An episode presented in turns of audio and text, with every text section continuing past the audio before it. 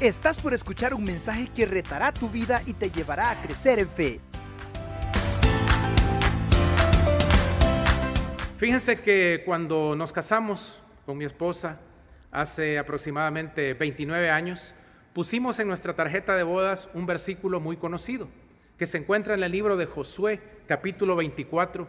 Y hoy le voy a invitar a que me acompañe para buscar este texto. Vamos a leer a partir del versículo 14. Sin embargo, me acompaña aquí un banner que tengo a mis espaldas, en donde aparece mi familia el día de hoy. En aquel entonces, cuando nos casamos, empezamos a escribir la historia solamente nosotros dos de la mano del Señor. Y quiero que me acompañen a la lectura que vamos a empezar a partir del versículo 14. Dice así Josué 24, 14. Ahora pues, temed a Jehová y servidle con integridad y en verdad y quitad de entre vosotros los dioses a los cuales sirvieron vuestros padres al otro lado del río y en Egipto, y servid a Jehová. Y si mal os parece servir a Jehová, escogeos hoy a quien sirváis.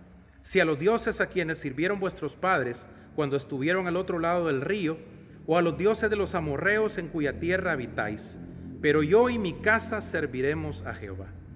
Entonces el pueblo respondió y dijo, Nunca tal acontezca que dejemos a Jehová para servir a otros dioses, porque Jehová nuestro Dios es el que nos sacó a nosotros y a nuestros padres de la tierra de Egipto, de la casa de servidumbre, el que ha hecho estas grandes señales y nos ha guardado por todo el camino por donde hemos andado, y en todos los pueblos por entre los cuales pasamos.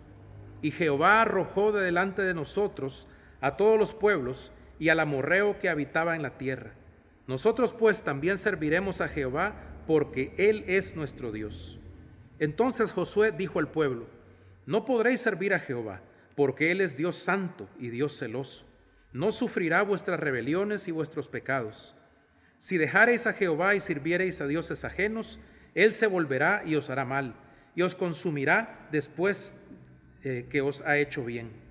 El pueblo entonces dijo a Josué, no, sino que a Jehová serviremos. Y Josué respondió al pueblo, vosotros sois testigos contra vosotros mismos de que habéis elegido a Jehová para servirle. Y ellos respondieron, testigos somos. Quitad pues ahora los dioses ajenos que están entre vosotros e inclinad vuestro corazón a Jehová, Dios de Israel. Este es un momento muy dramático, muy especial en la vida de Josué, porque es su discurso de despedida. Pero también es un momento muy especial, muy particular, porque todos los cabezas de familia de la nación están ahí de pie delante de él, probablemente en un monte, y están escuchando prácticamente una toma de juramento que les está haciendo Josué. Y hay dos cosas que él les pide de manera muy enfática. La primera de ellas, dejar atrás la idolatría de los antepasados. Recordemos que Israel había estado más de 400 años cautivos en Egipto y muchos de estos que estaban de pie escuchando eh, las palabras de Josué habían estado practicando también la, religión de los egipcios. Se habían contaminado con idolatría y ya no era Jehová, el Dios de Israel, el único Dios al que ellos le pedían, sino que también estaban adoptando costumbres paganas y estaban adoptando la religión y la adoración a los dioses de los egipcios. Por eso es tan enfático Josué al decirles, ustedes tienen que dejar a esos dioses que adoraron al otro lado del río. Y el versículo 23 es muy interesante porque les dice, quitad pues ahora los dioses ajenos que están entre vosotros. Porque hay una segunda cosa que les pide Josué. Dejen la idolatría de las naciones en las cuales ahora están. Porque ahora pasaron el río, han entrado a conquistar la tierra, pero ahí hay otras religiones. Hay otros dioses distintos a los egipcios, pero son dioses enemigos de Jehová y enemigos del pueblo de Dios. Pero estos, este pueblo que está ahí de pie escuchando, parece ser que todavía en sus tiendas, en sus casas, todavía estaban guardando algunas de las costumbres que habían aprendido en Egipto. Todavía tenían probablemente imágenes o algunas cosas, eh, prendas que usaban para recordarles el pasado. Y Josué es enfático en decirles, dejen de lado Aparten de ustedes todas esas cosas que, que, trajeron del pasado y quiten todos esos dioses ajenos, porque Dios les va a destruir, se va a apartar de ustedes después de haberles hecho tanto bien, les va a quitar eh, su mano, su favor, si ustedes siguen adorando y perseverando en la idolatría. Pasó poco tiempo, pocos años. En, nuestro, en nuestra Biblia pasa una página. Yo voy a pasar una página al libro de jueces. Y en el capítulo 2 quiero leerles lo que dice porque es algo realmente lamentable y triste. Dice jueces 2, versículo 10. Y toda aquella generación también fue reunida a sus padres. Es decir, murió Josué y esa generación que había estado delante de él aquella tarde escuchando. Y dice que se levantó después de ellos otra generación que no conocía a Jehová ni la obra que él había hecho por Israel. Después los hijos de Israel hicieron lo malo ante los ojos de Jehová y sirvieron a los Baales. Dejaron a Jehová, el Dios de sus padres, que los había sacado de la tierra de Egipto, y se fueron tras otros dioses, los dioses de los pueblos que estaban en sus alrededores, a los cuales adoraron y provocaron a ira a Jehová. Y dejaron a Jehová y adoraron a Baal y a Astarot. Fíjese qué lamentable, porque justamente aquel juramento que les había tomado Josué años atrás, les hacía énfasis en que estas cosas podían pasar. Lastimosamente dice que la generación que se levantó después de aquella que juró servir a Jehová, ahora está adorando a otros dioses y han provocado a ira al Dios de Israel. Les menciono esto porque como familias, como padres de familia sobre todo, si queremos tener un compromiso de cuidar a nuestra esposa, a nuestros hijos, a nuestros nietos en el futuro, muchas veces nos enfocamos solamente en aquellas necesidades físicas, emocionales, eh, aquello que está a la vista, que es muy evidente, pero muchas veces nos descuidamos de la herencia espiritual que les vamos a dejar. Y Josué no les habló de riquezas, no les habló de educación, no les habló de salud, que son temas muy importantes, pero les habló del más importante de todos, la herencia espiritual, el estar aferrados a la fe en el Dios de Israel, en Jehová. Y es tan importante esta, esta toma, esta juramentación que les había tomado Josué, y hasta les advierte lo que podía pasar. Lamentablemente unos años más adelante, la siguiente generación se levanta y justamente hace lo que Josué les había advertido, apartarse del camino de Dios y servirle a dioses ajenos.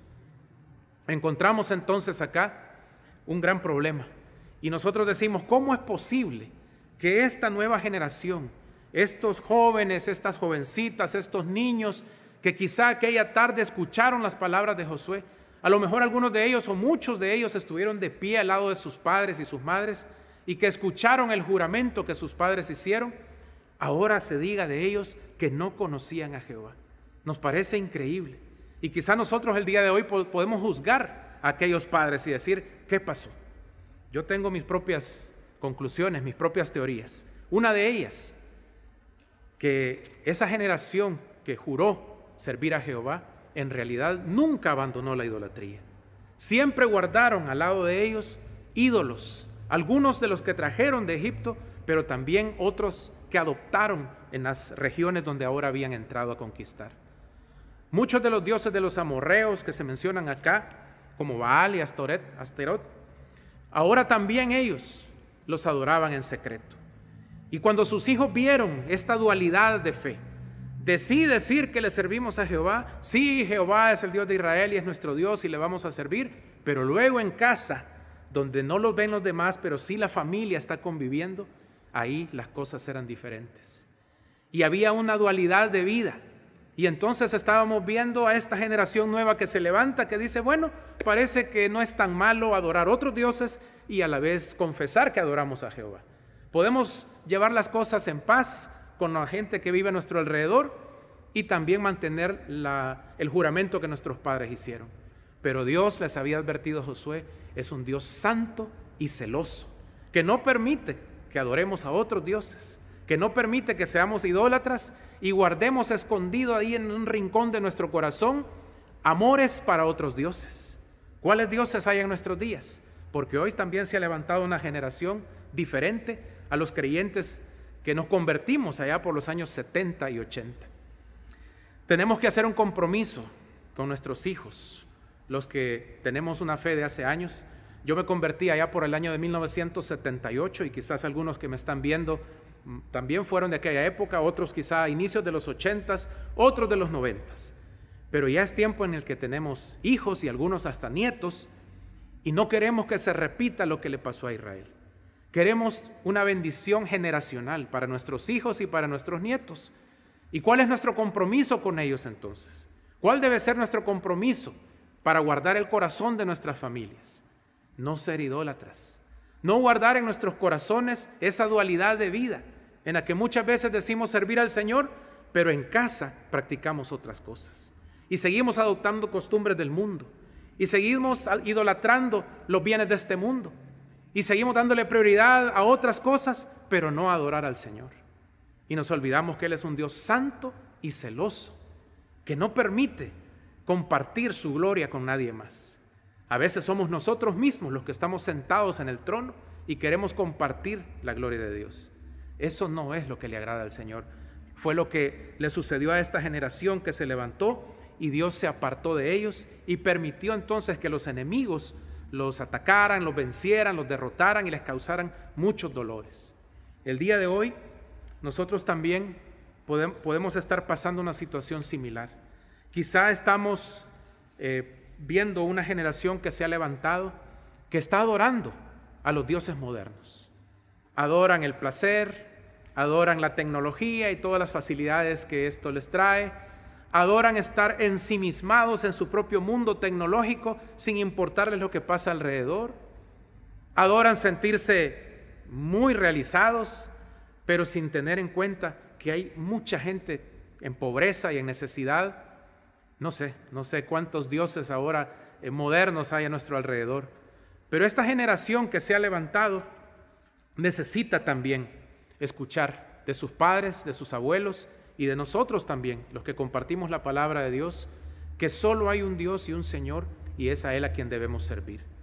Que no podemos nosotros estar eh, escondiendo cosas de nuestro pasado, de nuestra vida anterior, y si hemos pecado y si en algo le hemos fallado a nuestros hijos, perdónenos. Perdónenos, porque no somos perfectos.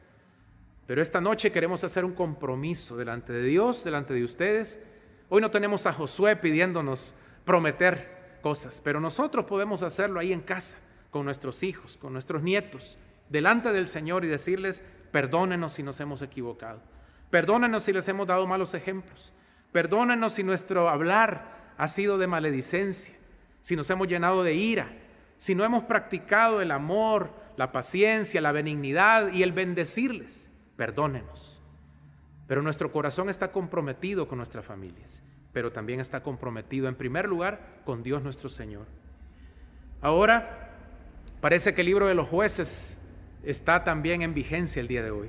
Y necesitamos entonces ver cómo vamos a lograr que esta generación que está ahora viviendo, nuestros jóvenes, nuestros niños y los que vengan después de ellos, se mantengan en la fe en Jesucristo. Hay un texto que me gustaría que lo leyéramos que a mí me encanta en lo personal es el Salmo 78.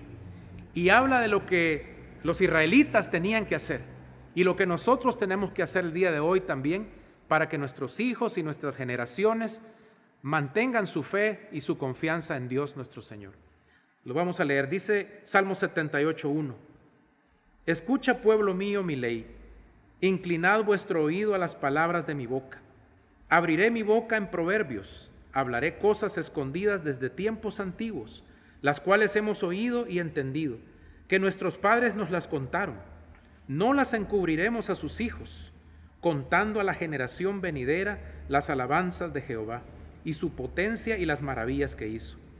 Él estableció testimonio en Jacob y puso ley en Israel, la cual mandó a nuestros padres que la notificasen a sus hijos, para que lo sepa la generación venidera y los hijos que nacerán y los que se levantarán lo cuenten a sus hijos, a fin de que pongan en Dios su confianza y no se olviden de las obras de Dios y que guarden sus mandamientos. Qué hermoso texto. Y mire lo que nos pide que hagamos. Básicamente son dos cosas. Número uno, no callar ni esconder nuestra fe en Dios y en su Hijo Jesucristo. Eso está claramente expuesto en los primeros cuatro versículos. Escuchen, pueblo mío, luego dice, abriré mi boca en proverbios, eh, no las encubriré a los hijos. Está hablando de padres, de abuelos, de una generación que va a declarar con sus labios, que va a compartir con sus hijos y con las siguientes generaciones las maravillas de Dios, que tenemos que dar a conocer a Jesucristo como Señor y Salvador, y que no hay salvación en nadie más. No se trata de una discusión de religiones, de buenas obras, de denominaciones, no ese es el punto. El punto es que solamente hay un Dios y solamente hay un camino al Padre, Jesucristo. No hay otro nombre bajo el cielo dado a los hombres en quien podamos ser salvos. Y por lo tanto es importante que a esta generación le hagamos saber la grandeza del Señor. ¿Cómo lo vamos a hacer? Declarándolo con nuestros labios. Pero esto lo debemos acompañar con una vida familiar que dé testimonio de lo que estamos diciendo creer. ¿Cómo? Bueno, con un matrimonio que refleja entre esposo y esposa la relación que hay entre Cristo y la iglesia. Una relación de un amor sacrificial, con lealtad, con respeto, con unidad, que no es nada fácil. Todos los días batallamos contra esto porque por naturaleza no nos viene el, darle al otro un puesto de honor. Pero la relación matrimonial es una relación de honor en la que a nuestro cónyuge le ponemos en una posición especial y le tratamos con respeto y tratamos de mostrar en nuestras vidas lo que es la relación de Cristo con la iglesia. ¿Cómo lo hacemos además? Con mi amor por mis hijos, que refleje el cuidado que Dios tiene de nosotros como sus hijos. Él es nuestro ejemplo de padre y Él está todos los días mostrándonos amor. Todos los días nos da detalles de su cuidado, de su misericordia, de su fidelidad, de su provisión de su consuelo, porque aún en medio del dolor más profundo, el consuelo de Dios está con nosotros. Y eso es lo que nosotros debemos reflejar también en nuestros hogares, en nuestras familias, cuando tenemos que compartir con nuestro cónyuge, con nuestros hijos o con el resto de la familia. Otra manera práctica de hacerlo, con el cuidado y el respeto de mis generaciones pasadas, con mis padres, con los abuelos, con la generación eh, de sabios, ¿verdad? Como la llamamos acá en la congregación, respetándoles, agradeciéndoles, teniendo una actitud de servicio con ellos, entendiendo que quizá ya faltan las fuerzas, pero abunda la sabiduría. Y que lo que ahora somos, mucho se lo debemos a ellos.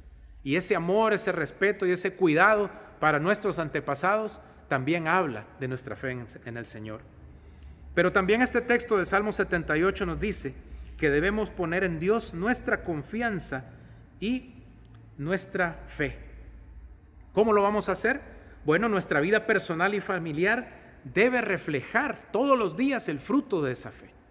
No puede ser que solamente estemos enmarcados en una práctica religiosa, de ver los cultos el miércoles o de venir al culto los domingos, los que vienen, los que no, pues espero que sea por cuestiones de salud o por cuestiones de la edad, pero todos los que estamos en la capacidad de poder venir, y de hecho vamos a nuestros trabajos, vamos al supermercado, vamos al banco, vengamos al culto, hermanos.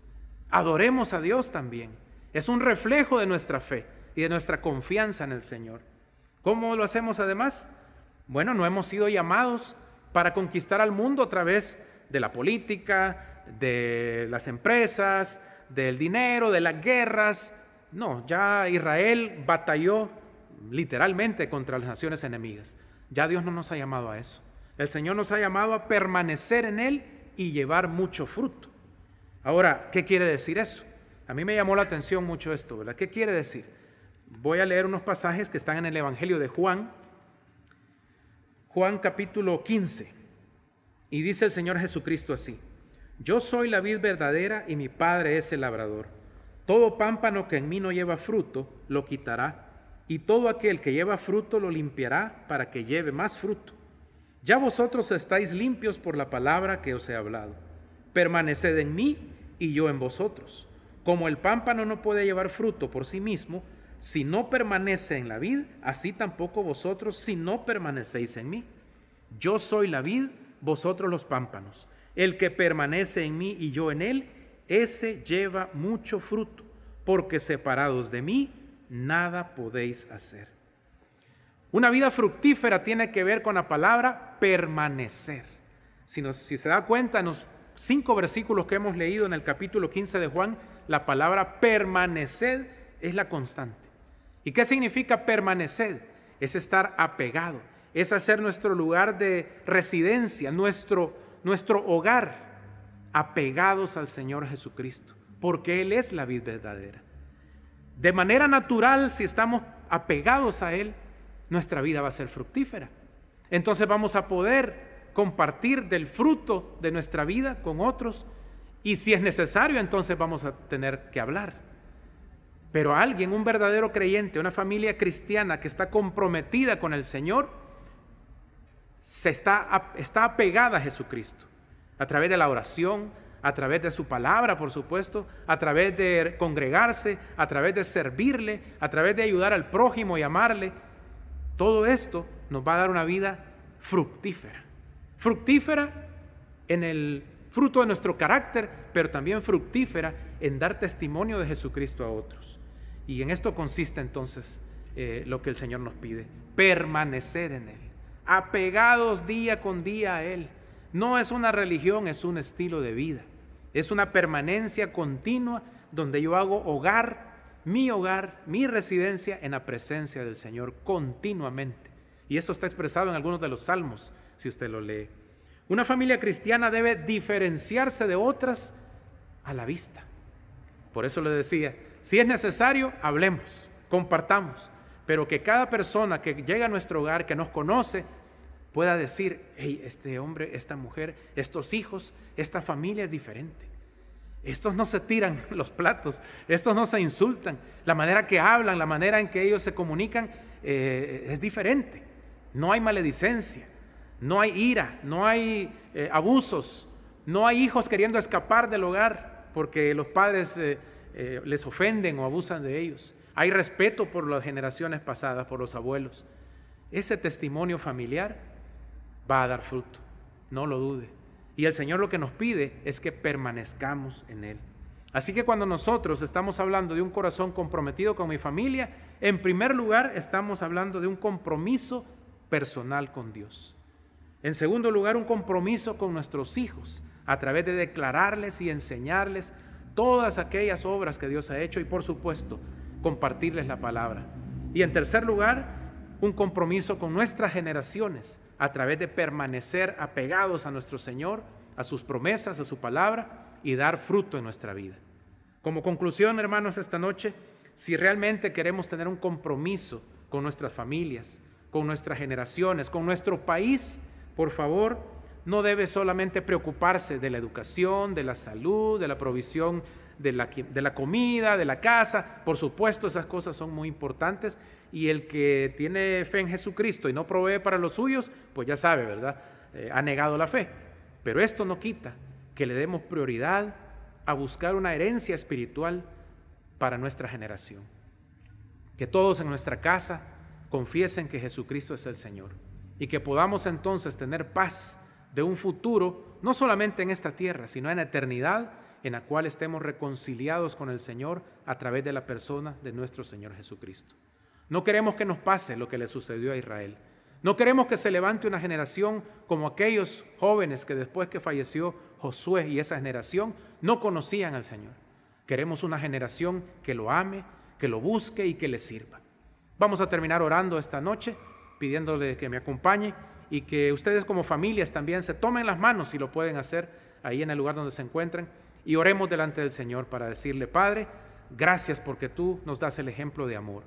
Gracias porque como un buen Padre nos has dado muchas bendiciones y nos has dado la provisión y el cuidado, el consuelo que hemos necesitado toda la vida.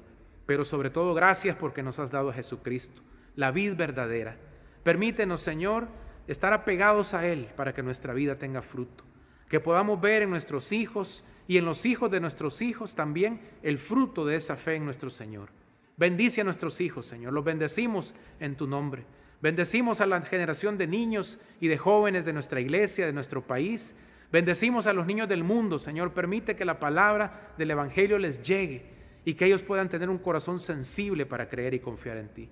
Pero Padre, sobre todo toca los corazones de nosotros como padres, madres de familia y abuelos que están esta noche eh, escuchando y viendo este programa, para que Padre tengamos también un corazón comprometido en primer lugar contigo, para que nuestra vida refleje nuestra fe y para que también no callemos todas las grandes cosas que tú has hecho por nosotros en nuestro tiempo y en el tiempo que viene en el futuro. Nos ponemos en tus manos y te damos las gracias en el nombre de nuestro Señor Jesucristo. Amén. ¿Estás listo para más? Acompáñanos presencialmente los miércoles a las 7 de la noche y domingos desde las 10 de la mañana. Somos Auditorio Cristiano.